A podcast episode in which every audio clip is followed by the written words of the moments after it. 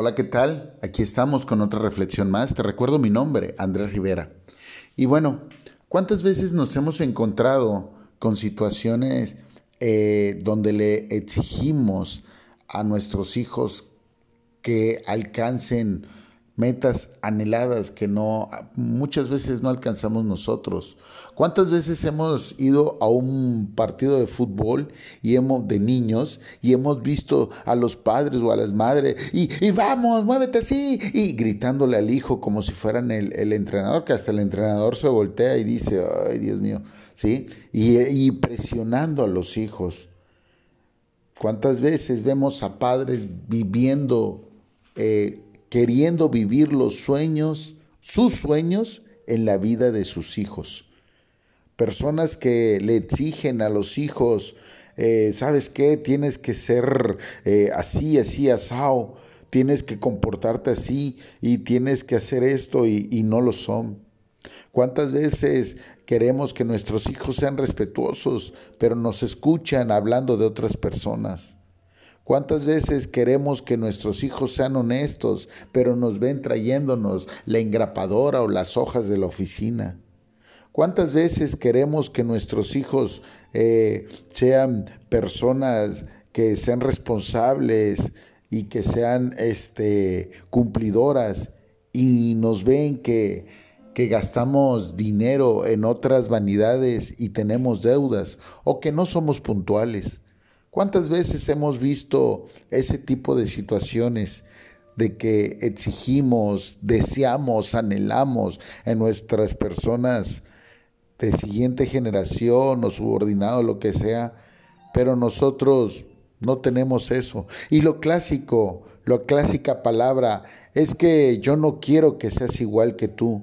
Pues déjame decirte que hay muchos hijos que lo dicen, hijos y hijas, yo no quiero ser igual que mi papá, yo no quiero ser igual que mi mamá. Y es triste, es triste que los hijos pues ya no tengan a sus padres como Superman.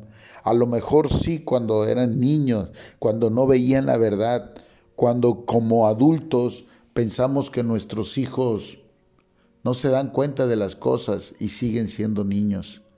¿Cuántas veces hablamos de respeto y nosotros no respetamos ni la autoridad, es más, ni las señales viales? Por ello muchas veces tenemos los resultados que tenemos, por eso tenemos la sociedad que tenemos, por ello, por lo mismo, porque no encontramos la, la enseñanza, sino lo que encontramos es la justificación. Dice el libro de Tito, capítulo 2, versículos del 6 al 8. Exhorta a sí mismo a los jóvenes a que sean prudentes, prestándote tú en todo como ejemplo de todas buenas obras, en la enseñanza, mostrando integridad, seriedad, palabra sana y reprochable, de modo que el adversario se avergüence y no tenga nada malo que decir de vosotros. Amén. ¿Cómo debemos de exhortar a los jóvenes? Siendo nosotros, presentándonos nosotros como ese ejemplo, y lo es claro y lo dice, de buenas obras. ¿Cómo? A través de la enseñanza, con integridad y seriedad.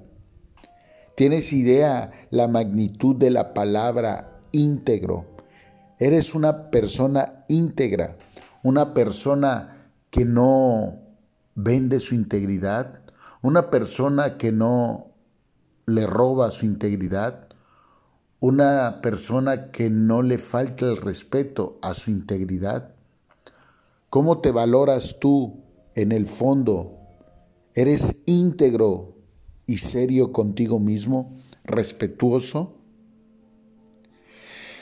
Es ahí donde nadie puede encontrar algo para reprocharte. Si no es así, estás a tiempo de enderezar las cosas. Estamos a tiempo de ir poniendo orden en nuestra vida para poder ser el ejemplo y no caer en la incongruencia de nuestras palabras. Recuerda que muchas personas dicen, es que Dios conoce mi corazón. Sí, pero termina la frase y también la intención de tus pensamientos. Quiere decir que tus pensamientos, tus hechos, tu corazón deben de estar congruentes. Por eso la palabra dice, no seamos oidores, seamos hacedores, seamos ejemplo, seamos esas personas que no tengamos que decir sea así, sino que podamos escuchar, quiero ser como tú. Déjame preguntarte, ¿dejarías que tu hija se case hoy con un hombre como tú? ¿Que tenga en la vida un hombre como tú? ¿O dejarías que tu hijo se case con una mujer como tú? Difícil pregunta, ¿verdad? Si eres honesto contigo mismo o contigo misma, te darás la verdad a ti misma. A veces el fruto habla de cómo es el árbol, tus resultados, tus hechos, tu vida, no solamente a la vista de los demás, sino internamente. Habla del verdadero yo, de lo que somos. Por ello te pregunto, contestándote en el fondo a ti mismo o a ti misma, ¿dejarías que tu hijo o hija se casara con un ser humano como tú has sido? Te recuerdo mi nombre, Andrés Rivera, y espero y sea de bendición para tu vida esta reflexión y que de igual forma la compartas a alguien que necesite darse cuenta por qué debemos de cambiar muchas cosas en nuestro interior y en nuestro exterior. Hasta la próxima. Bye bye.